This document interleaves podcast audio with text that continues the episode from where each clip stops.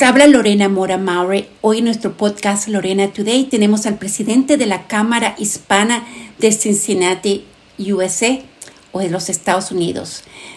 Bienvenido, Alfonso. Gracias, Lorena. Muchísimo gusto estar contigo aquí.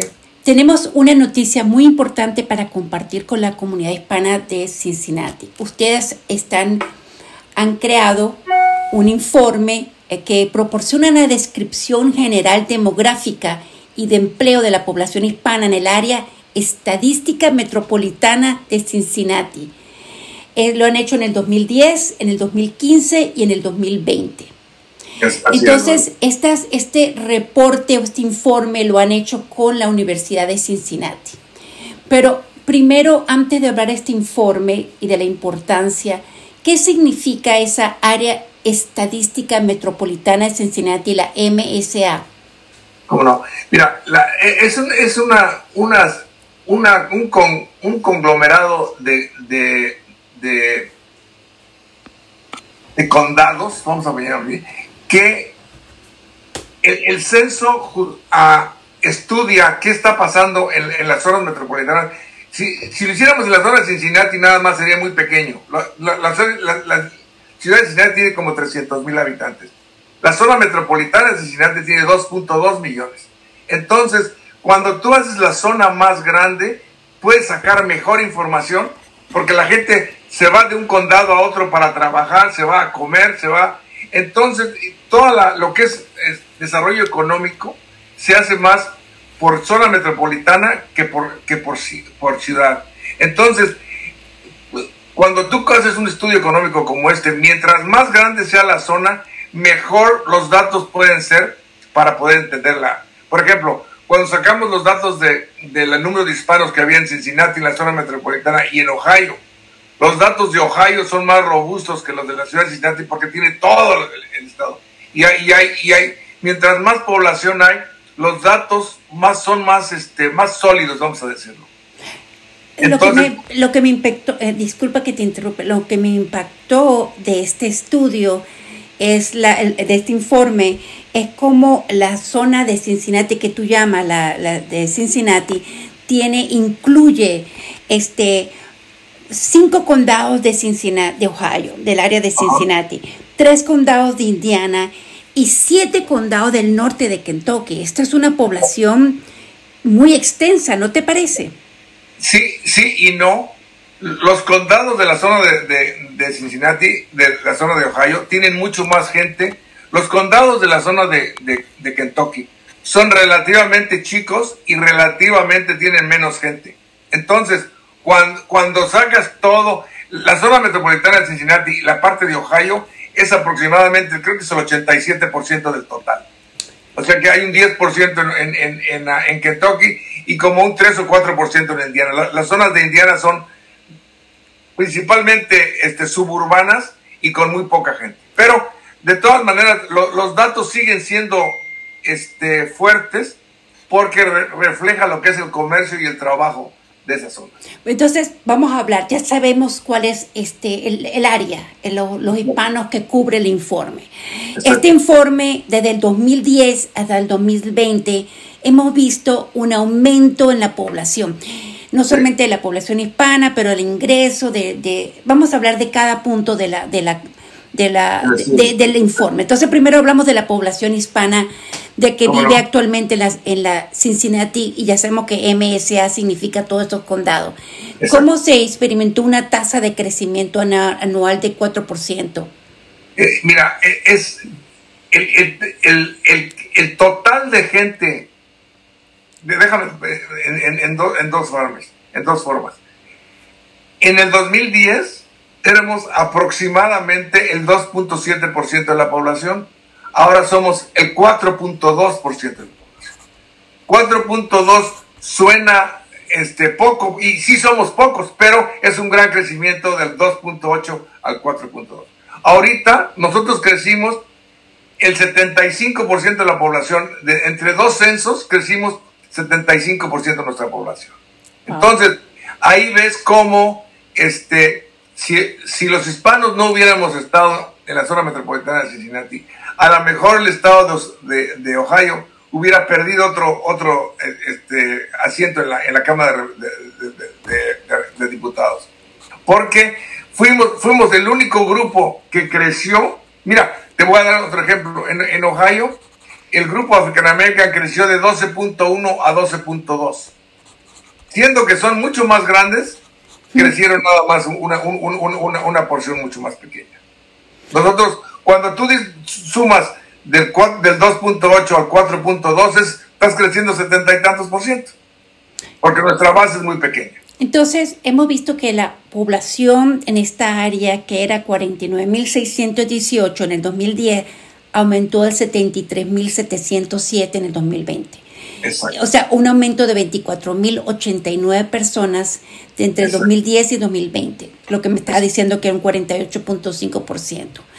Ahora, vamos a hablar de la población hispana, el aumento de, la parte de, del ingreso por familia. Cuéntame cómo aumentó, eh, es, qué incremento tuvo la población hispana relacionado con el 2010 al 2020. Claro, mira, eh, déjame, este, la zona metropolitana de Cincinnati tiene mucha suerte porque tenemos muchos hispanos que son profesionales y que ganan bastante bien. Entonces, esos salarios de todos esos profesionales eleva el número de salarios, de, el, el, el, income de la entrada de todos, los, de todos los hispanos que tenemos en Cincinnati. Ahora, no quiere decir eso que la gente no está trabajando muchísimo, por eso el, grado de desempleo en, los, Cincinnati, en la zona metropolitana de Cincinnati de los hispanos, es más bajo que todos los grupos. Es decir, tenemos más gente trabajando como porcentaje de la población que eso. ¿Sí? Ahora, no quiero, los, y los datos del centro, los, los, datos del centro lo demuestran, del censo lo demuestran, pero una cosa que es importante eh, comentar es que a esos datos, la mayoría de los datos son pre-COVID. Y mm. mucha gente a partir de COVID, por, las escuelas a veces no estaban, no, no, estaban trabajando, no había, no había nadie que los cuidara en la casa, los niños no tenían internet, muchas familias tuvieron que dejar de trabajar. Cuando los dos trabajaban, nada más uno se puso a trabajar. Entonces, hubo un lapso en, en, en, en eso cuando, cuando, cuando pasó lo del, lo del, COVID. Ya ahorita, ahorita que estamos post-COVID, sigue habiendo, este, digo, el COVID, la, variante esa, este, AB5, algo así, que, que se le, está pegando a mucha gente todavía y que está impactando a mucha gente que está, volviendo a meterse a su casa en, en lugar de salir a trabajar. Pero si la gente está bien, Lorena, la gente está ganando bastante buen dinero porque toda la gente que, está afuera y que, que, está trabajando afuera de su casa está encontrando mejores trabajos, lo cual estamos todavía, estoy optimista que vamos a todavía subir más el nivel de ingresos. bueno, imagínate, el ingreso familiar promedio de los hogares hispanos fue, era 52.877 en el 2010 y aumentó a 59.582 en el 2020. Esto representa un aumento de 6.705 después de ajustar por inflación. No solamente el ingreso familiar promedio para la población hispana fue 9.966, más bajo que el ingreso familiar promedio para todos los hogares en el 2020. Pero, Alfonso, el poder adquisitivo de la población hispana es lo que más me impresionó, que era 678 millones en el 2010, ahora vamos a 1.200 millones en el 2020, lo que llaman billions, 1.2 billions. Exacto. Y para mí me parece que eso es un impacto económico de, muy importante para la región de Cincinnati, ¿no, ¿no crees? No, y, mira, y, nosotros en, la Cámara de Comercio estamos tratando de hacer nuestra zona todavía más atractiva para negocios hispanos que estén en otros estados. Déjame explicarte por qué. Tenemos muchísima gente que tiene negocios que son muy pequeñitos una compañía de construcción, una compañía de pintura, una compañía de, muy, muy, chiquitos. Pero si una compañía, y voy nada más a inventar, de Chicago, que tuviera un, un negocio, que tuviera mil gentes y no tuviera una operación en Cincinnati, nos gustaría que esa compañía se, se viniera para acá para que hiciera trabajos de, de, construcción más grandes. Ahorita la compañía en Cincinnati no tenemos un contractor que pueda, que pueda hacer cargo de un edificio. Nada más no lo tenemos. Tenemos una cantidad de gente que ayuda al, al, general contractor a que lo haga. ¿Ok? Pero si tuviéramos una compañía o una o varias compañías hispanas que, se, que, que, abrieran una, una oficina en Cincinnati, una planta en Cincinnati, creo que nuestros ingresos todavía serían más y más porque esa compañía traería gente de Chicago que se vería a vivir aquí, los managers, los gerentes se verían, imagina que se, traen 10 gentes, serían 10 nuevas casas, 10 esto, más 30 hijos que pagan las escuelas, etcétera. Entonces, nuestra idea eh, sigue siendo el, el, hacer la zona metropolitana mucho, muy atractiva para empleados, para, para compañías hispanas grandes que pudieran relocalizarse para acá. Y eso es parte de lo que estamos intentando. Eh, entonces la Cámara Hispana es parte del equipo de invitar a la comunidad hispana, que lo que nos escuche interesados en, invertir en esta área, que sea parte del boom económico que estamos viviendo la comunidad hispana en esta área. Pero Alfonso, la, lo que también me gustó de, me pareció impresionante o me, me inspiró conocer sobre este informe es que los estudiantes, la población hispana, al menos con un diploma de secundario equivalente, fue un aumento de 69.5 respecto de, de 69.5 en el 2010 aumentó al 76.8% en el 2020. En esta área de Cincinnati, el porcentaje de la población hispana con una licenciatura o más alto nivel de estudio es 25.4%, en que era en el 2010, ahora es el 29.5% en el 2020. Exacto. es realmente la, el, porcentaje de la población. El, progreso que hemos hecho. Sí, mira, tenemos, tenemos déjame enseñarles la, cara del estudio hicimos, Lorena, aquí, aquí lo tienes en la, en la pantalla. Ese eh, son 22 páginas de información. Y como les decía, es, es un estudio muy robusto de información. Y volviendo a tu, a, tu punto de, de la educación, a, ahorita ya en, en algunas escuelas este, el porcentaje de estudiantes hispanos es igual al, al, porcentaje de estudiantes que son africano y eso que ellos son tres veces más grandes que la población de nosotros. Entonces, estamos orgullosos de ellos. La organización de, de, la, organización de latinos en Cincinnati, Latinos en Acción, que se llama la organización, este, está extremadamente satisfecha con el progreso y el número de hispanos que tienen en la universidad. Y, están estudiando, más, más hispanos están estudiando STEM careers, o sea, Science, Technology, etcétera, que otros, que otros años. Entonces, este, estamos optimistas y eso también se lo debemos de vender a las compañías que queremos atraer para acá, para que ellos sepan que si hacen una operación aquí, en tres o cuatro años pueden contratar a gente que está saliendo de las universidades. Entonces, con esta buena noticia sobre la importancia de cómo nosotros, la población, está aumentado eh, eh, con 14.8% eh, más de lo que era en el 2010, y esta población con una licenciatura superior fue 5 puntos porcentual más alto que la población total en comparación con la población hispana en el 2020. Esto es un, estoy solamente dando alguna de la información que tiene el, informe. Es un informe bastante completo. Como tú dices, son 20, 22 páginas. Está en el enlace de la Cámara Hispana de Comercio. Yo voy a colocar el enlace también en, esta, en mi podcast para que la gente lo pueda ver y hacer clic yo creo que este es un, un, un informe que de verdad es necesario. Y, solamente... nada, más que para, para, para comentar, tiene tenemos el, el, el, reporte entero, ¿ok?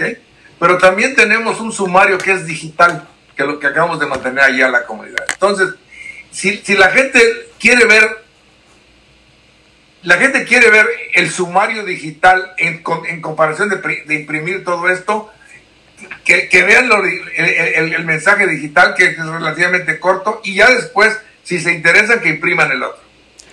Bueno, yo vi el video que tiene la cámara acerca de todo esto, me pareció muy informativo, fácil de ver, muy inspirador para todos los que trabajamos en la comunidad hispana de Cincinnati, pero lo más importante, cómo seguir trabajando para que la comunidad hispana siga creciendo. Y todos los que trabajamos con la comunidad de Cincinnati sentimos que estamos dando, trabajando muy duro para que Cincinnati reconozca el valor económico de, nuestro, de, nuestra, de nosotros, ¿no? Y cómo estamos impactando, ¿no?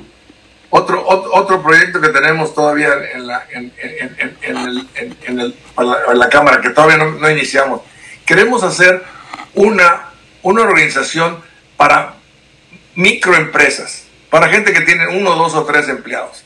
De modo que ellos se puedan ayudar entre ellos mismos para agarrar proyectos más grandes. Por ejemplo, si tú tienes un, eres carpintero y te dedicas a arreglar, arreglar casas, este, muchas veces de un trabajo en otro tienes dos días que no tienes trabajo y luego tienes otro, otros dos días. Y para un trabajo de dos días pierdes otros dos días. Entonces, si, si, si ellos se, se, se, ayudan entre ellos mismos para agarrar proyectos más grandes, donde una persona pueda trabajar dos semanas en la misma casa o en el mismo este, este condado, eh, se ahorra mucho dinero ellos en viajes y, ganan mucho más dinero. Entonces, e, es el dinero que estamos, no obstante que tenemos, hemos ganado, tenemos más, más ah, ingresos año tras año, si entre ellos se puedan ahorrar eh, viajes y, gente que, tenga que pueda trabajar cinco días a la semana en lugar de trabajar tres y descansar dos entre trabajo, imagínate el potencial que podemos tener. Yo creo que es importante que nosotros como empresas minoritarias participemos en la licitación de, de proyectos de empresas locales, ya sea los hospitales, para que nosotros participemos como minoritaria, empresas no minoritarias, para que ellos puedan darnos, este, eh, hay un boom eh, de construcción actualmente muy grande en Cincinnati y nosotros tenemos que tener un rostro hispano ahí como empresa minoritaria. Alfonso, esto es un informe de verdad eh, muy importante y espero que en algún momento podamos compartirlo en inglés, pero esto es un, eh, un, para las personas que nos están escuchando, esto es nuestro, nuestro medio de, de, hacerles saber que Cincinnati es una ciudad que no solamente invita a invertir, sino invita a que tú vengas como, como propietario, como empresario, a hacer crecer esta ciudad que tanto necesita de nuestro, nuestra participación económica. Muchísimas gracias, Alfonso. ¿Algo más que quieras decir? Nada más, nada más. Gracias por la entrevista, Lorena. Ya, ahora ya, ya con el podcast tienes muchos más admiradores. Gracias. Gracias, gracias, Alfonso. Gracias.